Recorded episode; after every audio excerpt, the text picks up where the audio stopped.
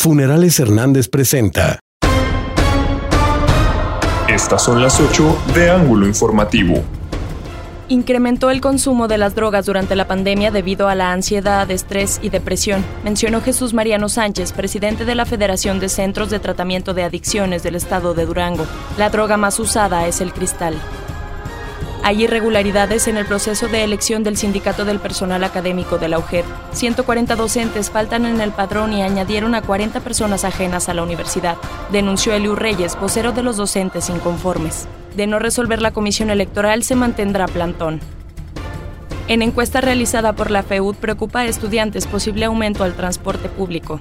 De 3.200 alumnos, 60% no tienen precio especial, 40% opina que no es el mejor momento y 36% que las unidades no están en condiciones para incrementar el precio, dijo Giovanni Rosso, presidente de la federación. Se dictaron 122 años de sentencia en contra del asesino de tres personas en el fraccionamiento Guadalupe y secuestrador de tres más, reveló la fiscal Ruth Medina Alemán.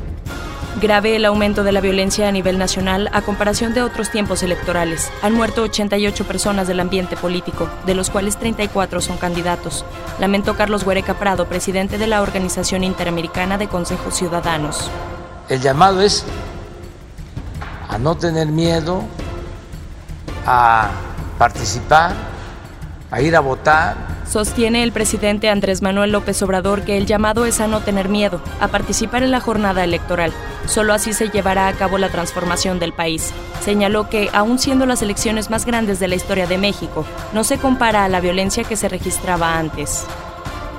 Pide Rubén Escajeda, presidente estatal del PRI, que los tres niveles de gobierno garanticen las condiciones de paz y seguridad durante la jornada electoral del 6 de junio para que la población pueda salir a votar.